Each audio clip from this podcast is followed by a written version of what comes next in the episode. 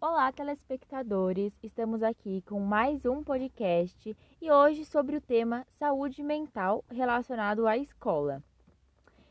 E hoje estamos aqui com um convidado muito especial, que é o senhor Hélio Iabuta. Senhor Hélio Iabuta, você está bem? Eu estou muito bem.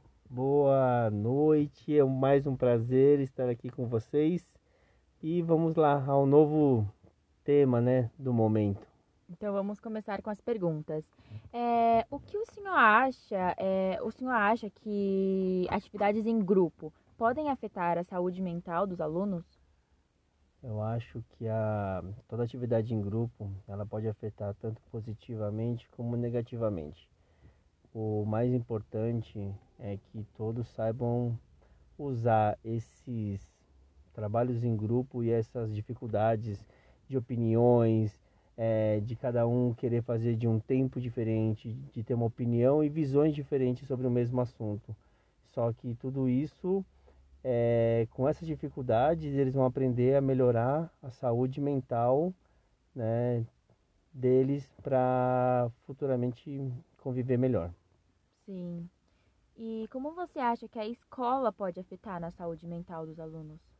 A saúde mental, no caso das escolas, eu vejo elas como uma intermediadora. Elas são fundamentais para acompanhar essas diretrizes. Então, para realmente acompanhar se as coisas estão melhorando né, e sempre incentivando. Então, elas sempre vão estar criando situações para que tudo vire um aprendizado.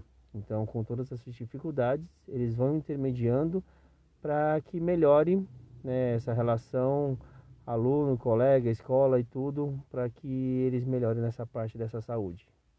Sim. E para você, o que é saúde mental e também socioemocional? É, para mim, tudo isso é o princípio da qualidade de vida. Então, quando as pessoas buscam uma qualidade de vida, elas não têm que partir do princípio de uma, não só de uma boa alimentação, é um conjunto. Só que a partir do momento que ela não tem uma é, uma preocupação com a, a saúde mental dela, que influi diretamente no emocional. Então, é, trabalhando essa parte, primeiramente, ela vai conseguir é, melhorar no conjunto todo da qualidade de vida dessas pessoas.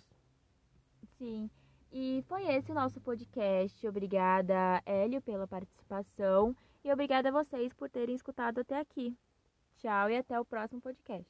Obrigado, pessoal. Boa noite e até a próxima também.